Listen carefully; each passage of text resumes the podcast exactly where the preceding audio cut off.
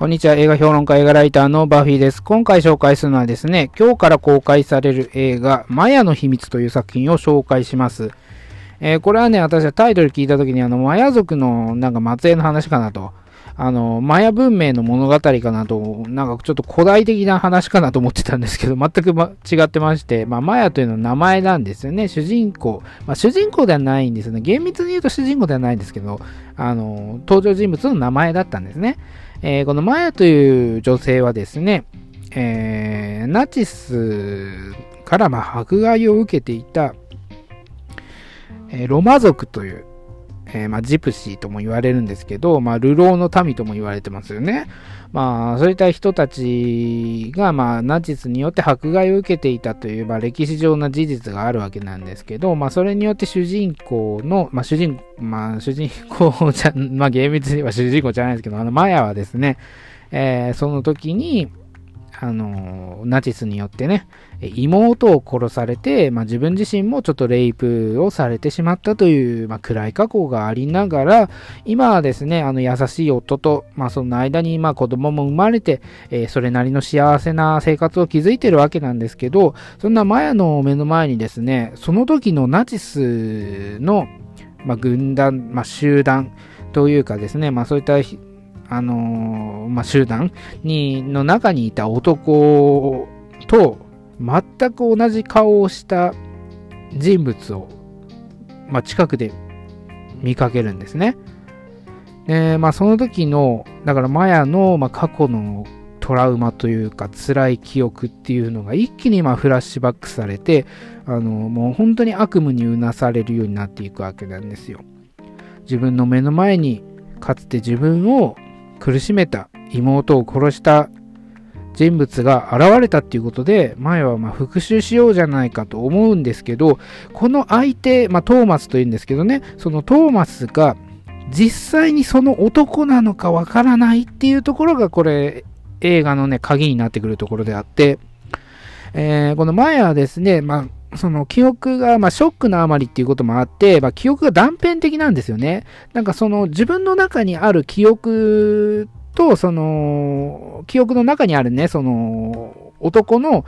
印象とか、まあ、顔とかね、そういったもの自体が自分の、なんだろう、あの、作り上げられた妄想の中でね、幻想と、あの、現実が、まあ、合わす、混合してしまって生まれてるようなものである可能性もあるんですよ。で、それ本人も分かってるんですよね。もしかしたらそうじゃないかっていうことも分かってるんだけど、それよりも妹を殺されてしまったとか、まあ、自分の、自分がレイプされた、あの、そういった苦しみっていうのが、まあ、先に立ってしまって、行動に出てしまうんですよね。で、そのトーマスを、えー、まあ、ある日ですね、町、あの、仕事から戻ってくるのを待ち伏せしてて、えー、捕まえて監禁するわけですよ。で、最初はまあ、あの、そのままね、銃で撃ち殺そうと思ったんだけど、そのさっき言った、まだ、まだ疑念があるわけなんですね。マヤの中にも疑念がある。本当にこいつなのかっていう疑念があるんで、あの、最初は殺そう、そのまま銃で撃って殺そうとしたんだけど、とりあえず家の地下室に連れて行こうっていうことになって、あの、地下室に連れて行くわけなんですよね。で、そこで拷問して、あの、真実と吐かせようとしてたところに、まあ、夫にね、あの、分かってしまう、夫が分かってしまって、っていうところから、ちょっと物語が展開されていくわけですよ。で、これ最初にそのマヤが主人公ではないって言ったのはですね、これ、マヤが、まあ、マヤのその動くシーンっていうのが、まあメインであるわけなんですけど、これどこの視点で見るかっていうと、その事実を知ってしまった、その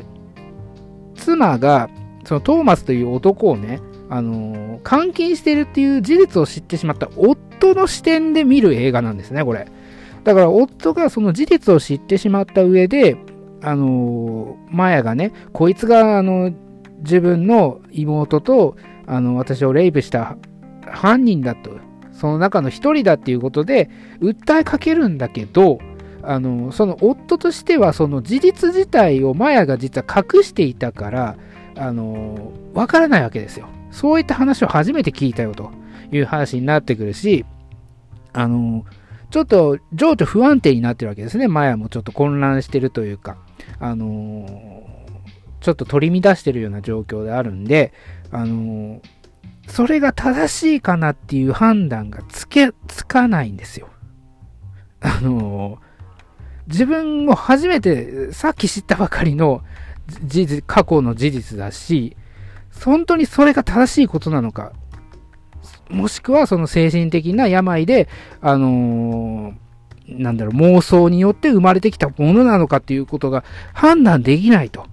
いう立場にあるんですね。で、一方、トーマスも、あの、拒否し続けてるんですね。それは自分じゃないと。人違いをしてるこの人はっていうことをずっと言い続けてるんですよ。で、殴られたりね、あの、ちょっと傷つけられたり、拷問されても、かたくなに自分がそれだ、その相手だとは言わないんですね。で、夫には、あのその夫にはね、あの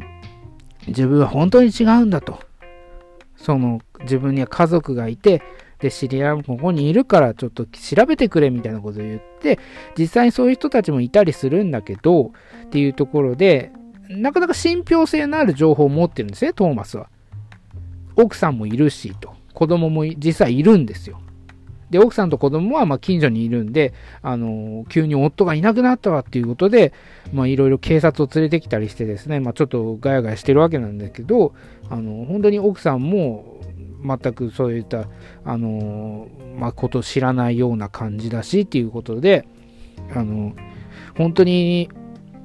妻が言ってることが正しいのか、このトーマスっていう男のちょっと信憑性があるようなことを言ってるんだけど、こっちが正しいのか、ちょどっちなんだよっていう話、どっちなんだよっていう、その板挟みに合うこの夫の あの心境っていうのを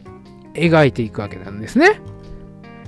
だからこれね、だかマヤの視点で見ることもできるし、もちろんそのトーマスの視点でも見ることができるんだけど、一番近いのはやっぱり夫の視点。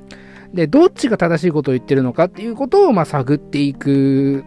とどうなるのかっていう話になっていくわけなんですよ。まあ、心理サスペンスですよね。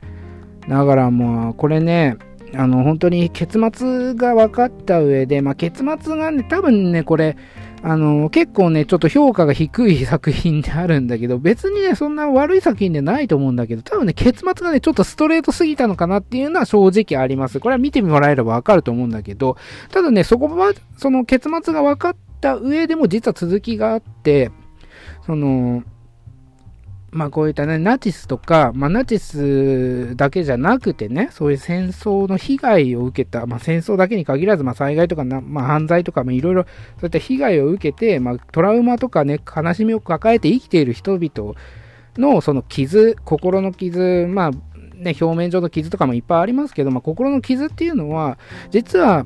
あの受け継がれていってしまうっていうことを、これ最後に描こうとしてるっていうところがあってて、、だからそこで完結しないんですね。この主人公、まあ、主人公じゃなくて、マヤは、あの、復讐を完結させようとしてるんですね。それで、まあ、自分の気持ちが晴れるかもしれない。まあ、晴れないかもしれないけど、それで一区切りになるかもしれないということで、えー、その男をね、あの、抹殺しようと。抹殺っていうか、まあ、あの、それには、その男が吐かないといけないわけですけど、それによって自分は救われると信じ込んでるわけですね。でもそれだ、それでは実は救われないんじゃないかっていう話にもなっていくというようなね、ちょっとなんか煉獄のような話になっていくわけなんですけど、えー、だからね、まあ、ちょっと答えが出ない物語ではあるんですけど、その、まあ、結末がね、ちょっとシンプルすぎたのかなっていうところが、えー、ちょっと評価が低い理由かなと思うんですけど、まあ、心理描写としてはね、本当にあのー、ちょっと、なんだろう、かあの軽い言い方になってしまうんですけど、まあ、ハラハラドキドキというような感じもしますしね。あのー、決して悪い作品ではないし、なんかどこの視点で見るかっていうところですよね。だから夫の視点で見るのが一番いいかなと私は思いますね。そうすると、あの、両者がどっちが正しいことを言ってるのかっていうことで、えー、板挟みに合うね、あの、苦しい、あの、なんか心境っていうのを、まあ、心境っていうのにね、没入してる、していけるんじゃないかなと私は思いましたね。ということでね、あの、マヤの秘密は、